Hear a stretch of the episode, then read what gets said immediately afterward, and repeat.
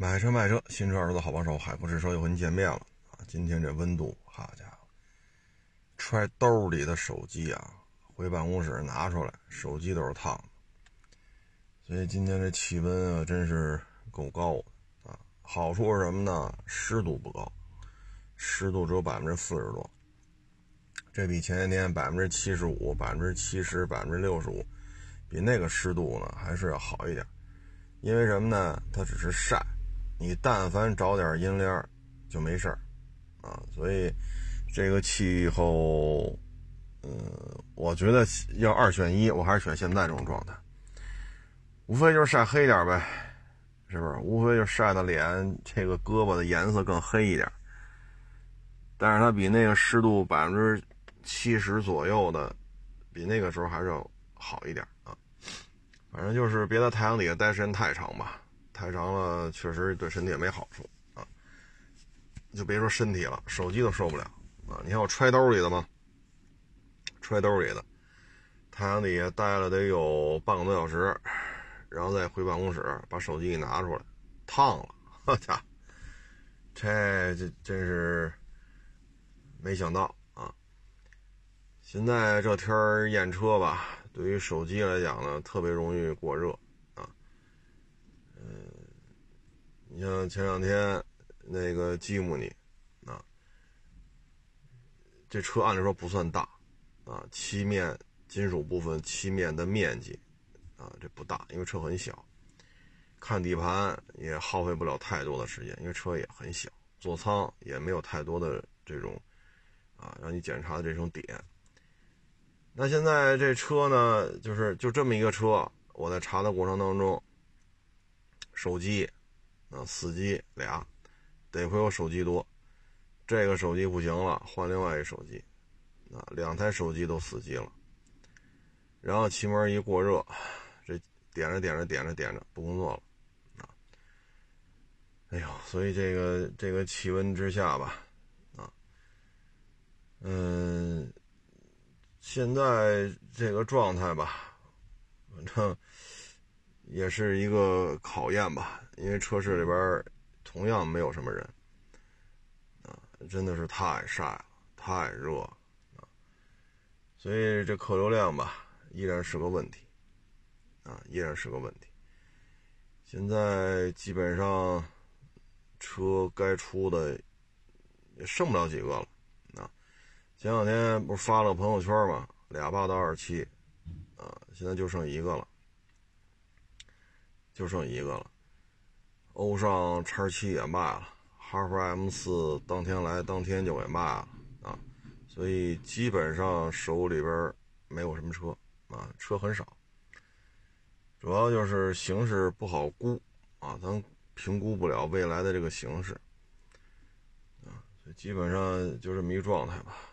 有有有有要卖的呢，咱就看看啊，能成就成，不能成咱也不勉强。因为好多同行这几个月之前收的车一放一大片，哎，这今年这个气温是真高，三十八九度，但是车市是真冷啊，都快结冰碴了啊。然后有些同行现在也没办法啊，大车压一堆，弄小车，但是 你这个消费渠道吧。过去来这都是玩大车的，你先弄点几万块钱小车，又处理不掉，所以也是着急。唉，反正现在我的观点吧，就是压缩成本吧。啊，有的网友呢就跟我出招，说你该弄一个前店后厂，啊，连保养什么都做上。这车呢，也就是说，通过维修，啊，你可以增加客户粘性。啊，怎么怎么着，怎么着？你说的是对，但是呢，现在你说增加一个维修业务，首先这汽修厂的执照很难办。你说你黑不提白不提就干，那咱也不愿意干这事儿，对吧？咱也不愿意干这事儿。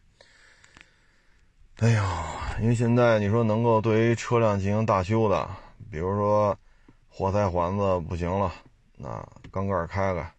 活塞拆下来，啊，然后把这活塞环子换了，啊，或者说膛线钢，啊，怎么怎么着的，啊，或者变速箱打开，啊，里边那个比如钢带，比如 CVT 的那钢带有什么问题，再进行一下这个维修更换。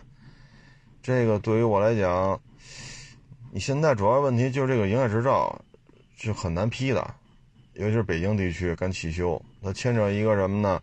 你是否环保？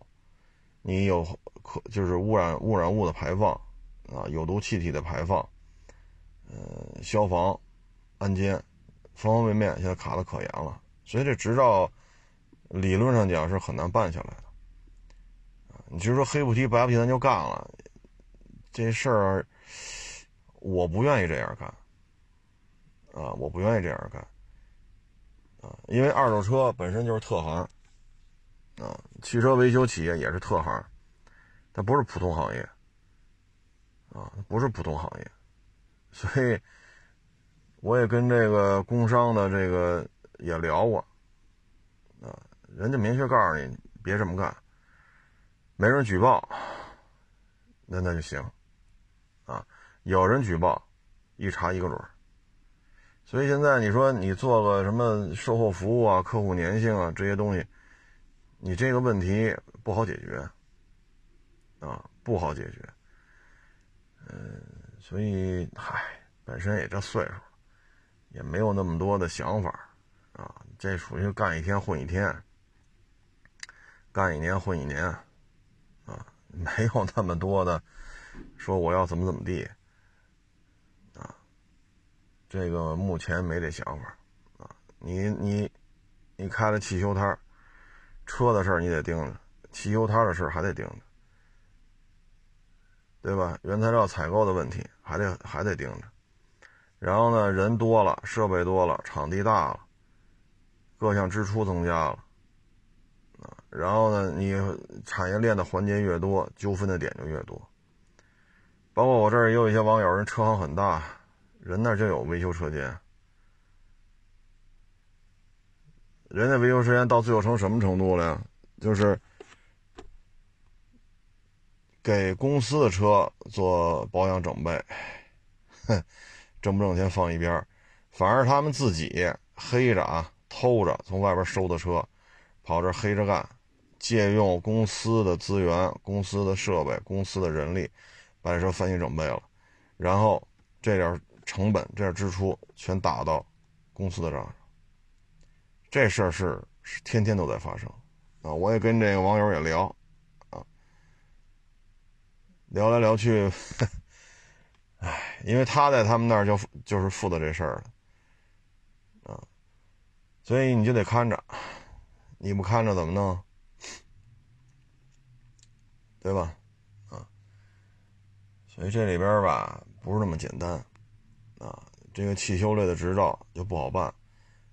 啊，像北京，啊，办这个照难度很大，啊，你只能不停的往外搬，啊，远郊区县可能还有办的可能性，像我们这儿要办一个，这个难度不是一般的大，啊，不是一般的大，黑着干嘛？又咱又不愿意这么不愿意这么操作，啊，这么说呢是有道理的，啊，增加客户粘度，让客户呢就车的使用过程当中，什么时候能想起你来？所以收车卖的车的时候呢，也愿意找你。而汽车维保呢，本身也是个盈利项目，但是呢，它给我带来的管理难度。那咱原来说过，水清则无鱼。你让我再去盯着这个，确实也盯不过来。啊，你像在汽修厂我也干过，啊，虽然干的时间很短，但也在那儿略知一二。啊，包括有些时候收回来车，说修一下，你会发现这问题。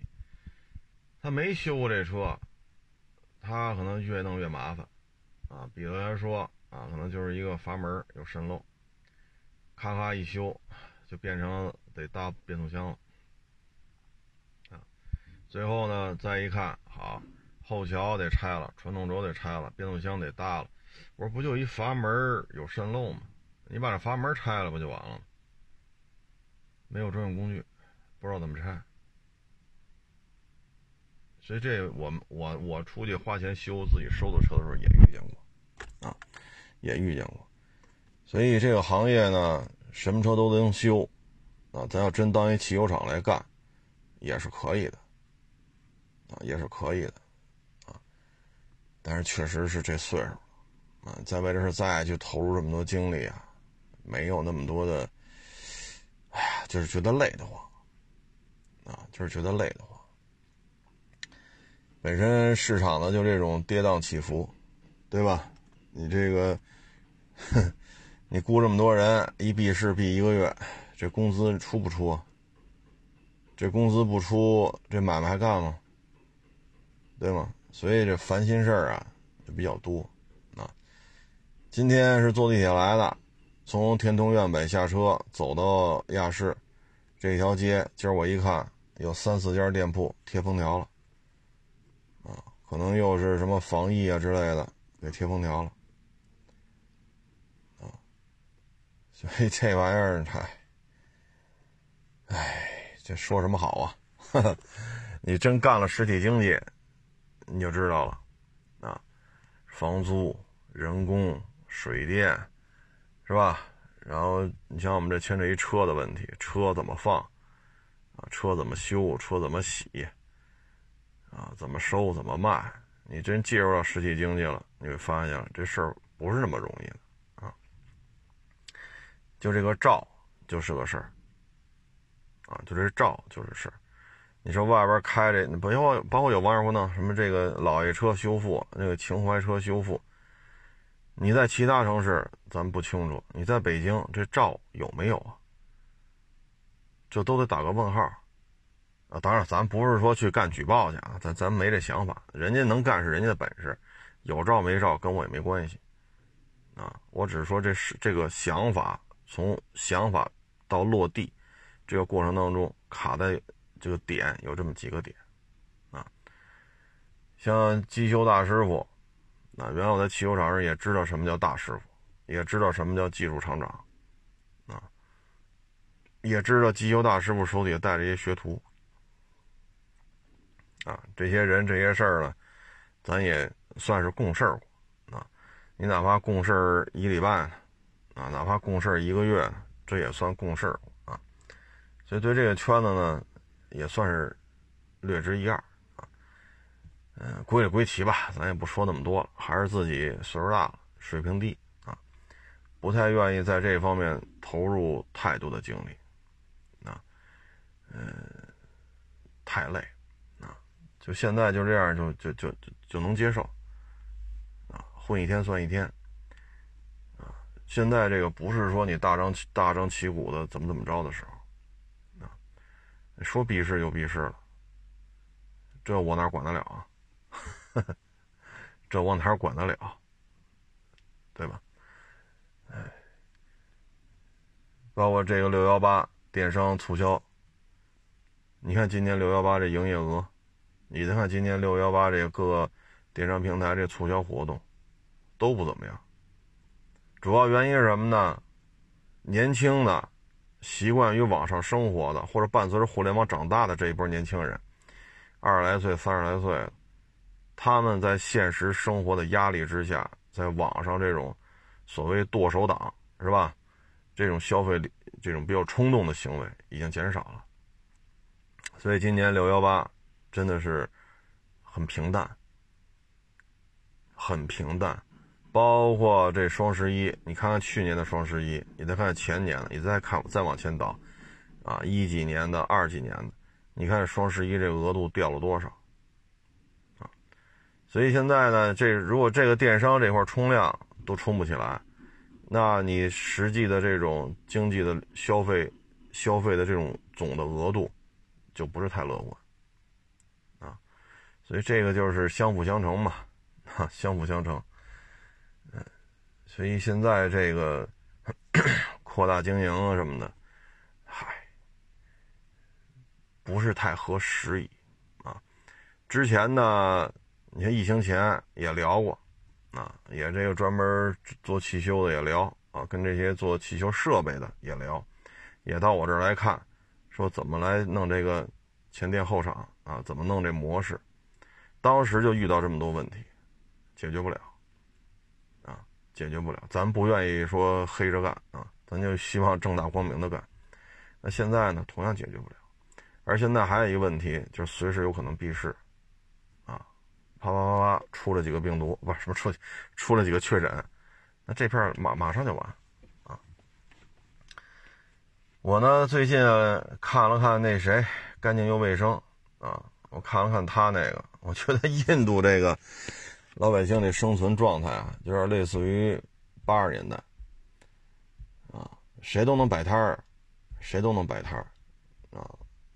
我记得八几年吧，啊，你说那会儿石景山还有很多庄稼地呢，啊，你看这这个地里边啊，说有的家有这地，比如那老玉米，啊，熟了吧，你你把它摘下来，给它煮熟了，啊，然后搁在马路边卖，这就能挣钱，啊，这就能挣钱，也没人管，啊。也没人管，自己家里的地，老玉米熟了摘了，摘了之后煮了，煮完了摆在这卖，怎么了？谁管？你现在可不行了，你有这健康证吗？你这个属于熟食，属于还属于凉菜，对吧？你这办餐饮业的照了吗？对吧？你这个这个加工车间呀，啊什么什么，那叫什么来着？冷。熟食什么什么生食要分开啊？你你你，哎呀，现在可是复杂了。那会儿就这么干，对吧？那会儿就这么干，烤羊肉串搭个架子烤呗，烤完就卖，三毛一串啊，两毛一串啊，包括摊煎饼啊。我小时候记得特清楚嘛，八十年代嘛，生病，家里大人带着去医院。门口就摆个摊，就摊煎饼，那会儿好像五毛吧，啊，平时也吃不上啊，今儿也难受，家里人就咬咬牙买一五毛钱煎饼，吃着可高兴了，我印象可深了，你现在行吗？所以我有时候觉得，当然了，看他那东西吧，你也得有足够的忍耐力啊，为什么呢？路边摊全是苍蝇，全是苍蝇。啊，然后他们也不在乎，这个干净又卫生也不在乎，啊，轰轰把这苍蝇轰轰啊，把我买那牛肉啊、羊肉啊，那边全是苍蝇，啊，然后要哪块哪块，咔咔一剁拿走了，啊，反正我觉得是印度这个就属于干点什么都能维持，干点什么都能维持生活，啊，这个弄那薄饼。啊那个弄点什么，嗨，反正就各种印度的那种小吃吧，都叫不上名字来，因为干净又卫生，自己都说不清楚。他说不清楚，那我就更看不懂了。啊，就奇形怪状的，哎呀，就这，反正是能吃啊。有时候看印度这种生活节奏，就是属于什么呀？不干不净，吃了没病，满街苍蝇啊。我们家孩子看完之后，哎呀。这怎么能吃下去呢？这这么多苍蝇，好家伙，这他也不戴手套，拿手捡你的钱，拿手弄那冰，拿手弄那水果，拿手给你弄调料，手指头给你刷这杯子，拿手指头不都倒这玻玻璃杯里吗？拿手指手指头给你搅搅，然后这玻璃杯在旁边放的时候，上面落满了苍蝇，然后干净又卫生就给喝了。所以有时候我觉得这倒是，这倒是也是一种生存的状态。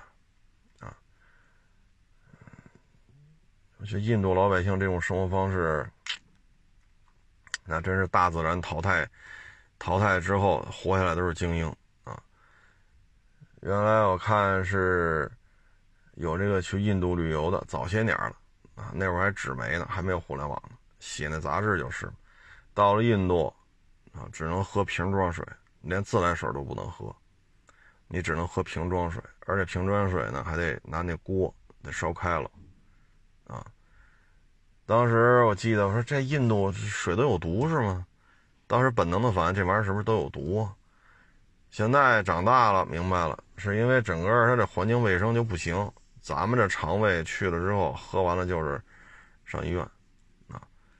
所以你看这么多拍小视频打广告的，我觉得看他这个，他挣多少钱，我觉得都是应该的，什么都吃，好家伙，什么都喝啊。这个 咱们这边呢，现在管理呢是很规范了啊，各种职能部门、各种专项的法律啊、规定啊，对于各种经营活动、经营行为，都有了一个较为规范的这么一个说法啊。印度这个呢，就属于马路边，你能摆得上摊你就摆，啊，你能挣钱你就挣，啊，说吃死了找你来，我看也印度也没这说法，吃完了病了病了就病了呗。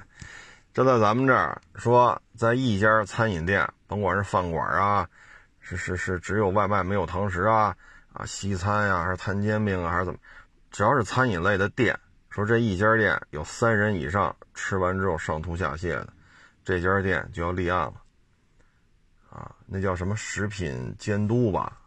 是是是是叫这个名字吧？就得来调查，为什么你们家卖的这吃的喝的，现在三人以上去医院了，都说在你家吃东西了，或者都喝了你们家的东西了，然后你这个怎么怎么地，怎么怎么地了？啊，咱们这边管的确实是严，日本呃什么日本，印度这个就属于活的比较宽松吧。但是，好像那边喝死了、吃死了，也没有什么追偿啊。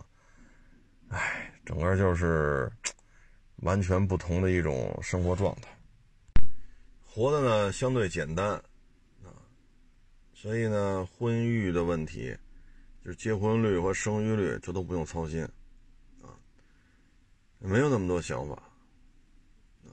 但是，真是到了富裕到一定程度。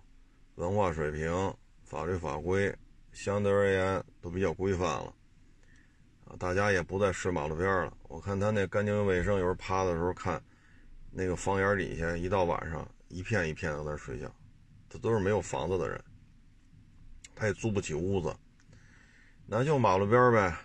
比如说哪个那个，比如哪个房子，它有一个，就是走廊似的啊，相当于门就是怎么说呢，房檐比较靠外，那底下就是睡觉的好地方。有的呢，不光房檐靠外，它还弄几个柱子，这就是这个它和地面的就有高度了。哎，这都是睡觉的好地方。你说就这条件了，咱说你你你啥也没有啊，连租房子都租不起，哎，照样结婚的这个结婚率啊，生孩子的这种生育率，什么都不用你操心啊。就像咱们国家。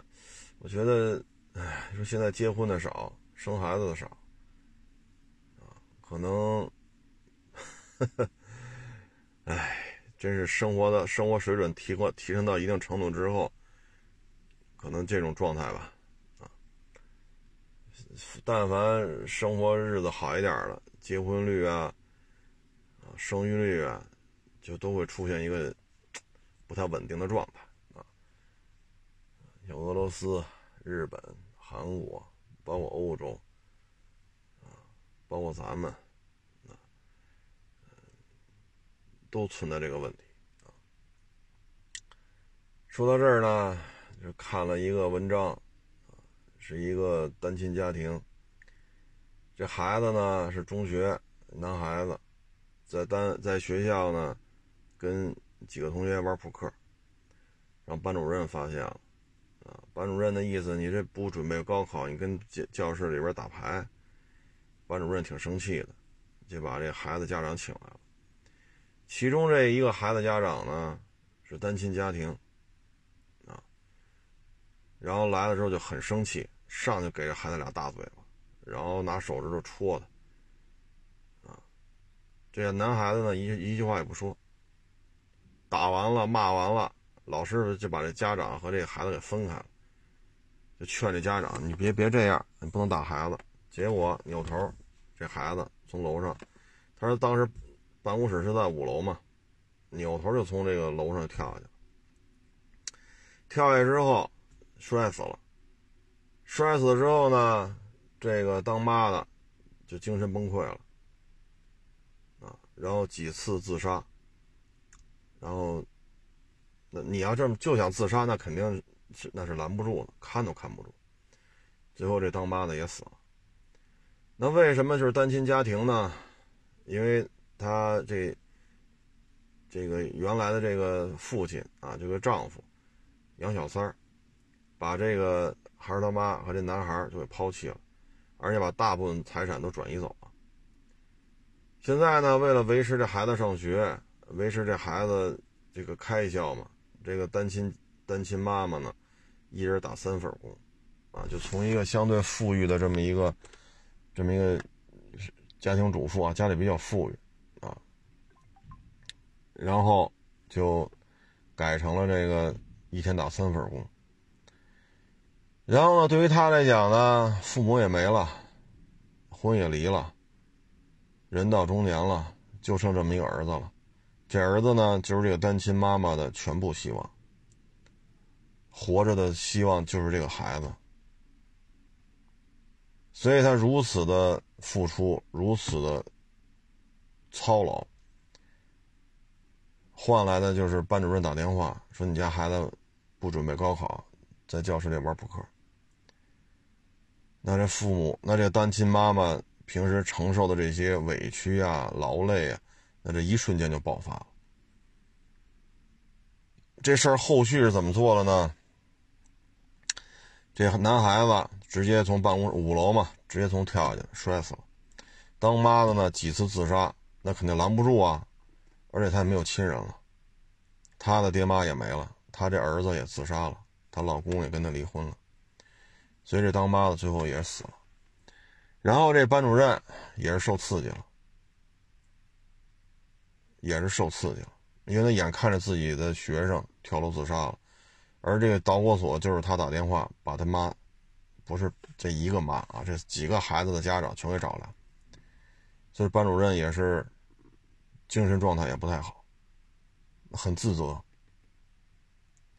然后一起玩扑克的，包括当时在楼道里劝的这些孩子。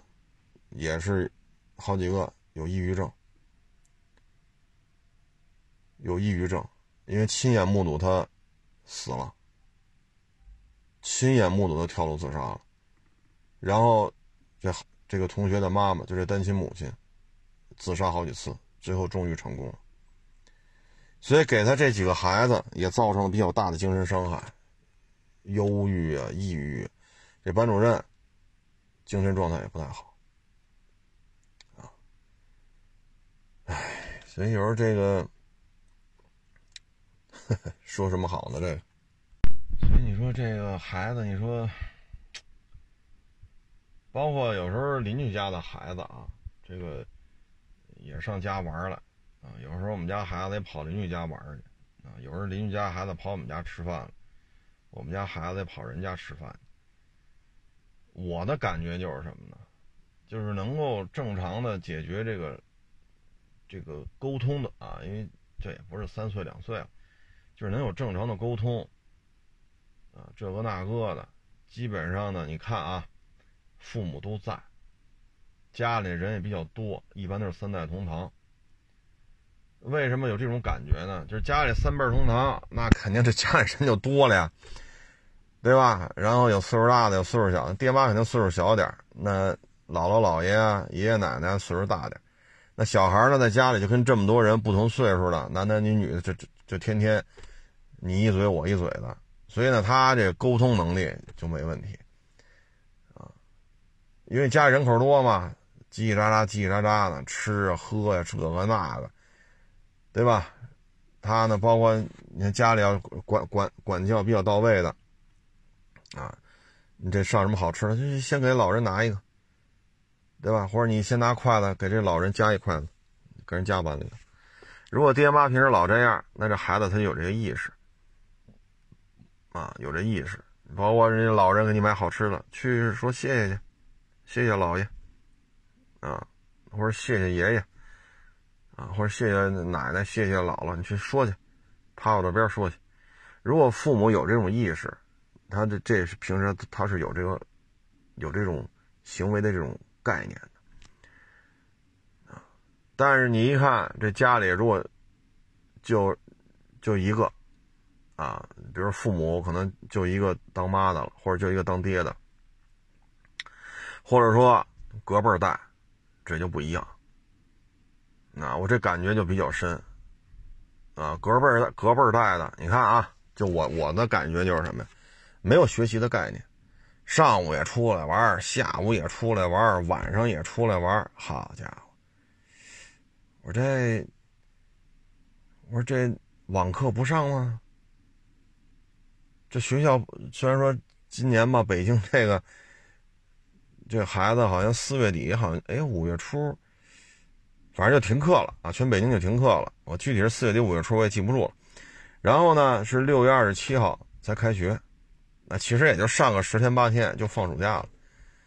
那这么长的时间，这学校都要上网课的，你不能说这学校不开了啊，疫情原因咱就不开了，学什么课都不教了，这肯定不行的。哎，我说这孩子怎么不上网课呢？上午也是。跑我们家找我们玩了，下午来我们家玩，晚上还来我们家玩。我说这有点不正常吧？后来一问，这是家里父母忙，就是老人给看着。那老人哪儿哪看得住啊？对吧？都这么大岁数了。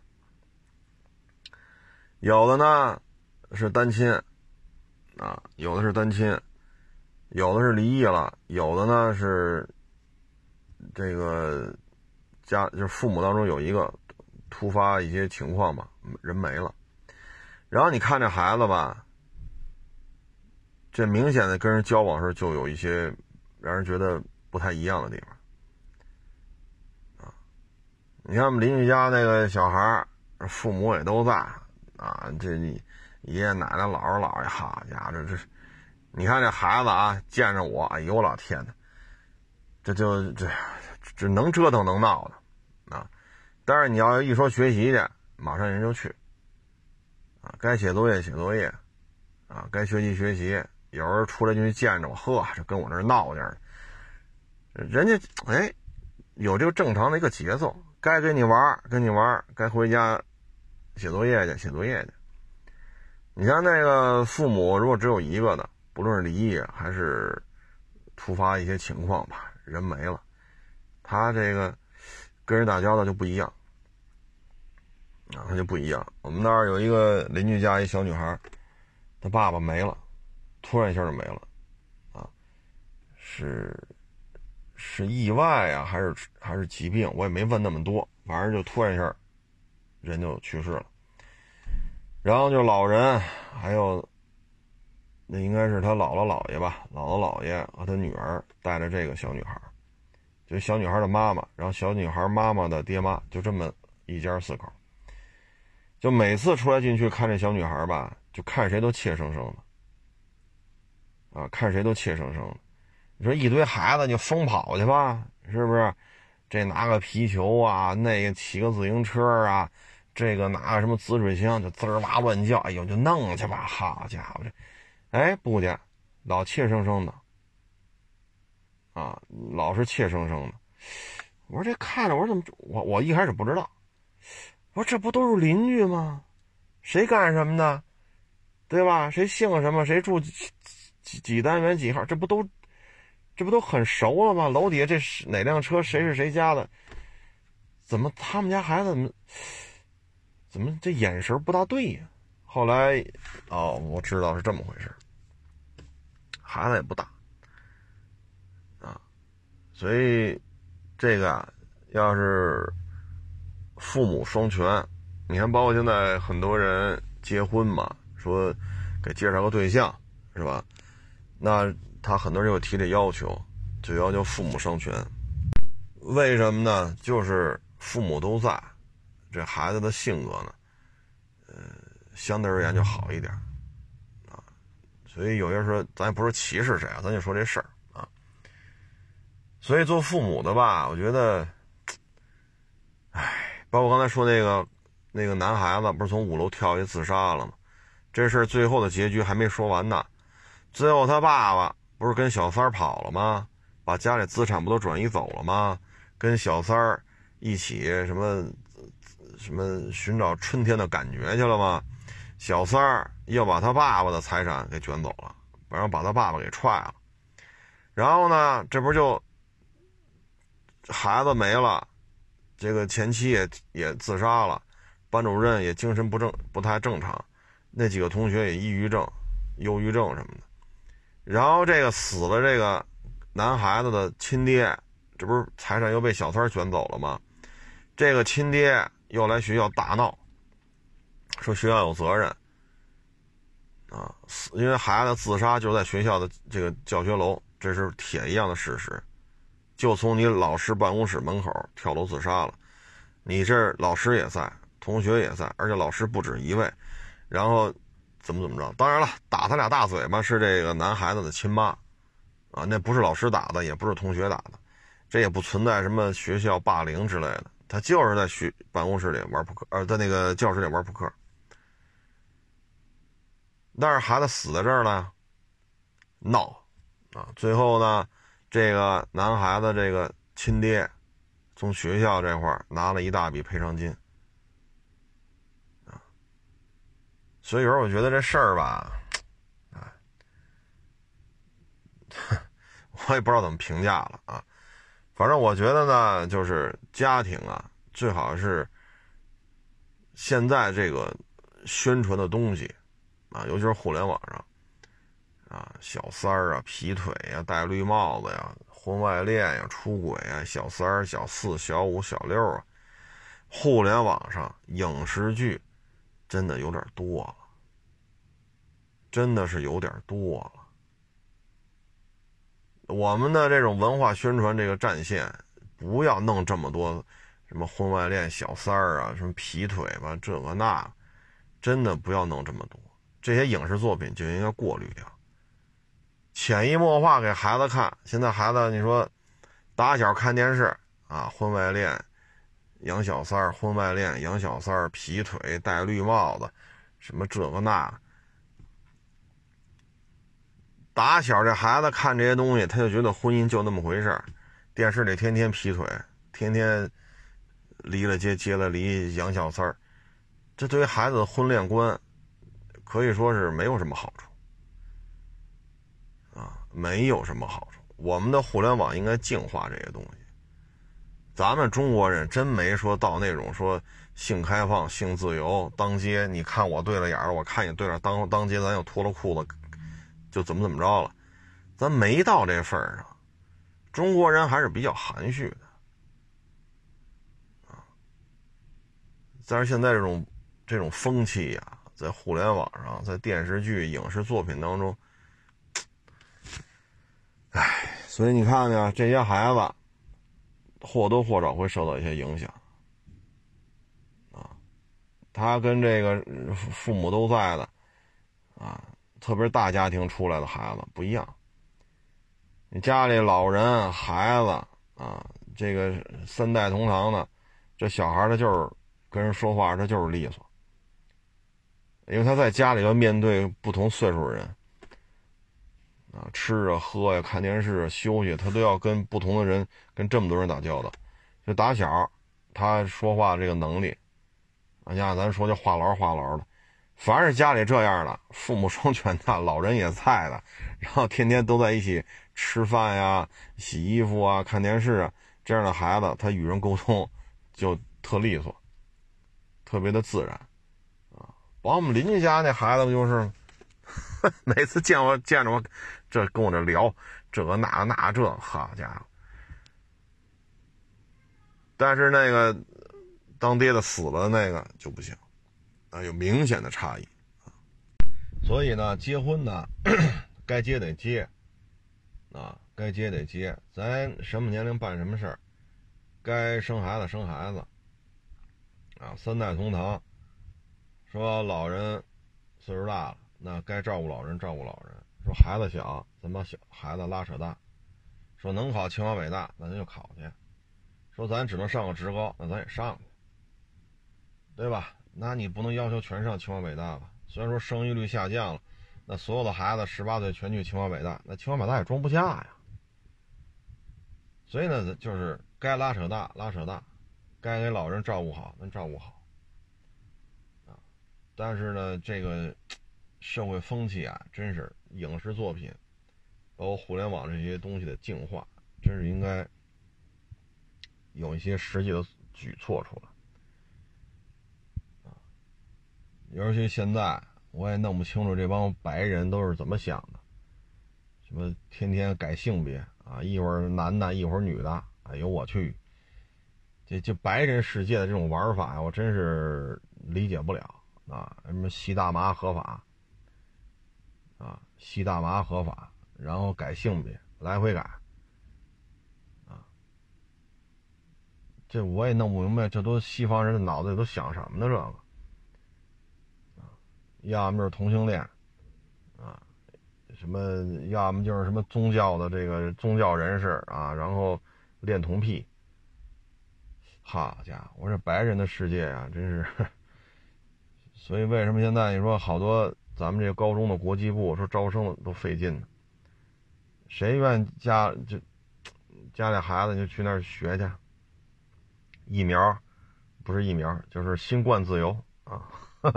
新冠自由、吸毒自由、枪击自由啊！你你再弄，唉。好的专业吧，不对中国孩子开放，国内急需的这些人才吧，他这些专业他对中国孩子说 no。你学那些没什么用的吧，你回来找不着工作，再加上反华，啊，所以我觉得呢，咱们就是安定团结，啊，结婚之前呢都想好，对方的缺点咱能接受，对方的优点是咱欣赏的，能够呢居家。照顾家，照顾老人，他如果连他对他自己父母都不孝顺，这样的就别别往别往一块凑，啊，他连他自己父母都不都不管不顾，他能照顾你父母吗？将来说自己父母说病了动不了了，需要两口子一起照顾的时候，人甩手掌柜的，你干吗？你接受不了，但是他爹妈他他连管都不管，你也指望他照顾你。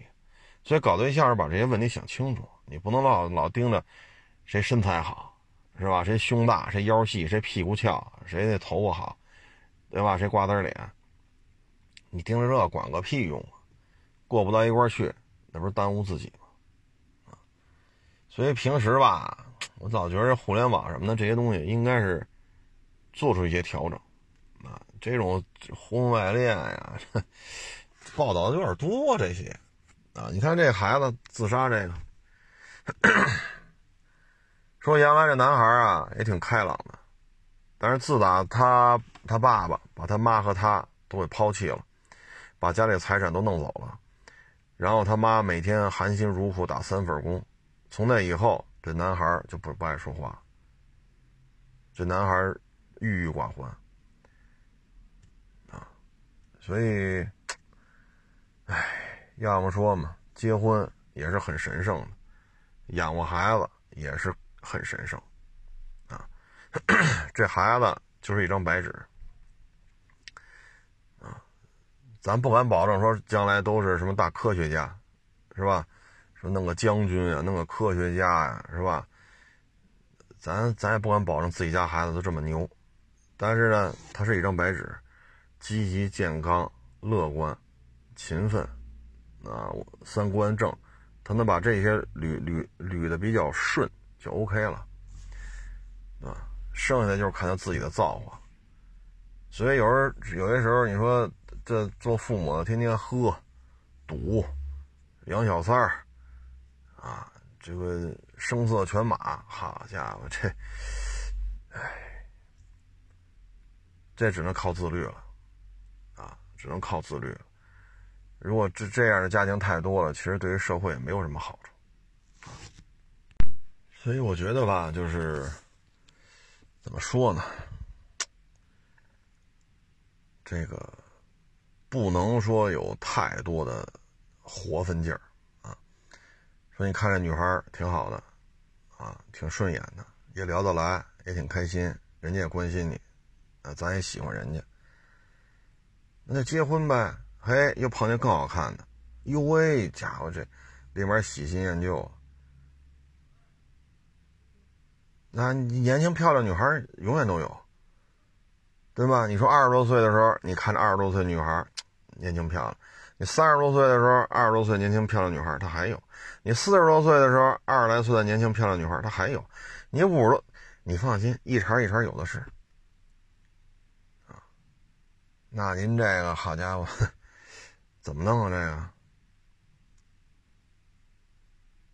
怎么弄？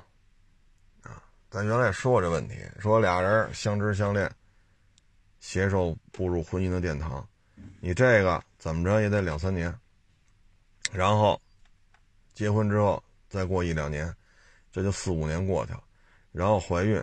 这基本上十个月怀胎嘛，然后孩子再再带大点啊，说能走道了，能叫爸爸妈妈了，啊，然后幼儿园是吧？两岁多吧，上幼儿园。那你看吧，这从你相知、相识、相恋、结婚、婚后生活，然后怀孕，孩子上幼儿园，你这么一圈捋下来，六七年的功夫过去了。如果你二十三四岁的话，这六七年一圈捋完了，你三十三十出头了。那这时候你又看见更年轻漂亮的姑娘了，你再换一个，那这边再离婚，这一离婚一折腾，至少一年，打官司这个那，分割财产、抚养费啊这个那，得了，然后再去相识、相知、相恋、结婚，再，那你这一下就三十五岁开外了。那别人在年富力强的时候，要么在学习各种知识、学习各种技能，您呢是纠结于这次婚怎么结，这个婚房怎么装，下一次离婚怎么离，然后财产怎么分割，然后再去谈对象，再去接，再去装修婚房，再去生孩子。你这么一圈弄下来，十年出去了啊！你要二十三四岁开始搞对象，你这么一折腾。三十四、三十三四、三十四五，别人的经历呢？家和万事兴，人家里开开心心的，甭管有钱没钱，人家里挺开心的。那你可以在外边打拼，一门心思就干好工作就完了。但是，一旦出现这种问题，那这事儿就很麻烦了。等你到三十多岁了，这第二波、第二个婚姻捋顺了，这个那个了。那你这就三十多了，而你的精力肯定是受到牵制，是受到影响。人的精力终究是有限的，所以呢，就是都得自律。我不是说就说男的不自律啊，这女的她也有婚外恋的啊。就是说，不论是男的也好，女的也好，双方组成一家庭，还是要洁身自好，啊，还是要洁身自好。唉，但是现在社会风气啊，确实有很多地方值得反思，包括这摩托车这些女博主，嗯，这个这叫博主，app 主哈，薄露透，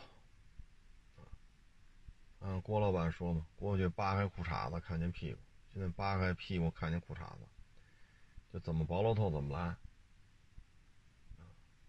这个男人摸摸我的腰，那个男人摸摸我的腰，好家伙，谁家媳妇儿？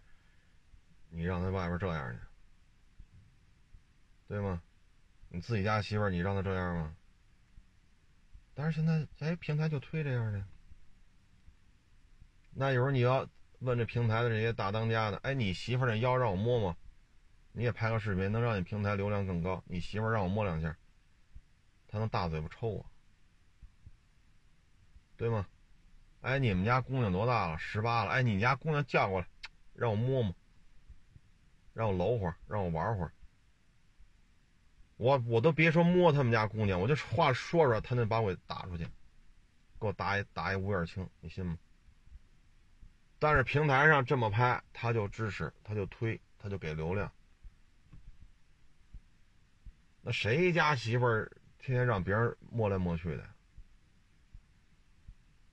对吗？但是他就推，哎，就有人这个不在乎，反正我挣钱就行，笑贫不笑娼。哎，我这粉丝量上来了，我接的这个商业合作就多了，一条商业合作没个几十万免谈。你看我这一年挣两千多万，行了，这腰爱他妈谁摸谁摸，你丫那腰不让人摸，你守身如玉，你他妈穷逼一个，我他妈腰就让人摸，怎么了？我又出了名了，我又挣了钱了，不让人摸两下吗？潜移默化就是这样。你要短视频平台的这，哎，你媳妇让我摸两下，你媳妇让我搂会儿，你看他什么反应？不拿菜刀把我砍了，就算对得起我了。所以现在这种风气啊，确实也是流量至上，很多传统的这些这些规矩，在流量面前，狗屁不值，狗屁不是啊。所以你这玩意儿你怎么弄？你把我干二手车，你是干二手车的，开了车行了，咱就不能再去验别人家车了。但是现在这个世道还有人管这些吗？没有，显得我牛逼呀，显得我这车行能力强啊。你自己这车行还出这么多事儿呢，好家伙，验别人家车去呢。你这玩意儿，你说怎么弄啊？没有人去遵守这些，对吧？没有人去遵守这些啊。所以你这东西现在这很多事情一一冲击之下，很多东西都变了，有的越变越好，啊，越变越好。你包括这个这个漆膜仪，这绝对是个好东西啊！你像我们十几年前不就是徒手验车吗？那现在有漆膜仪了，这肯定是科技进步了呀。你过去查保养记录没地儿查去，你得去四 S 店，现在不用了。花俩钱就能查，这不是科技进步带来的好处吗？但是有些东西它规矩就变了，啊，规矩就变了。包括你说自己这车行还三天两头出事儿了，这微博道歉都道多少回了，自己还培训学员呢。哎呦我老天哪！我操，看完我都一愣，我说这这，所以这个，哎。这这真是没法说了，这个啊，哎，资本，什么事情资本一说了算，老祖宗老祖宗留下的规矩就狗屁不值啊！再说说这个，我前两天说的摩托车啊，你看今天警方通报出来了，九人啊，属于属于那措辞怎么说呢？是结伙还是还是怎么着来着？跑超速，跑山超速，而且超速超的比较多，所以九个人呢，看这意思都是拘留了，刑拘。然后呢，前几天这事儿传的比较那什么啊，当时我 我这看到的消息是什么呀？这些人认为超速百分之五十扣十二分就完了啊，但是呢，没想到不是十二分的事儿啊，还有拘留，这事儿一下就闹得比较大了。然后呢，找律师啊，这个那，这个没戏，拘留就得拘留。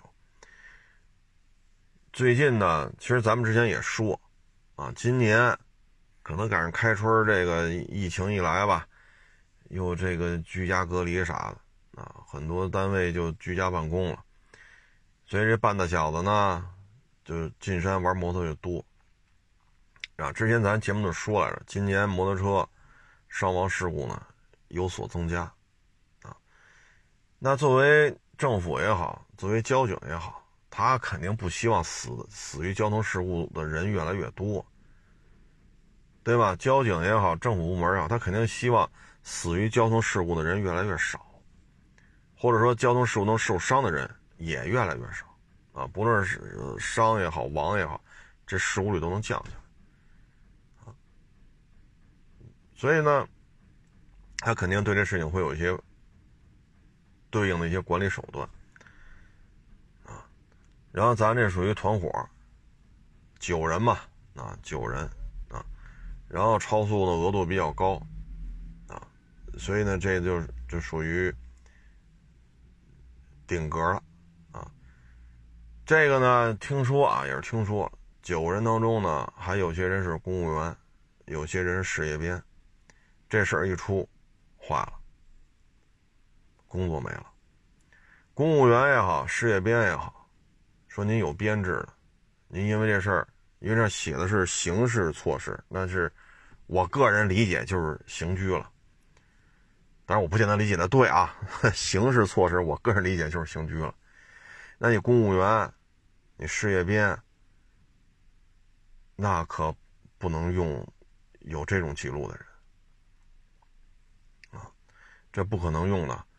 你这个系统里边，您这，您这，哎，系统里都没法录入，把您身份证号一录进去，它后台就会提示了，您这个有案底。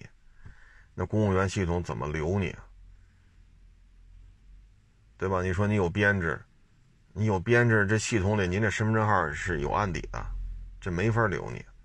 所以年纪轻轻的工作就算废了，再找工作去呗，啊。然后这里边呢还有一个是别人的媳妇儿，非得也得跟着跟着人出去跑去。然后呢，你这个就，唉。后来反正我看里边群里边传来传去的，说是男的就不干了，要离婚啊。所以这个，哎，这说什么好呢？这个，哎，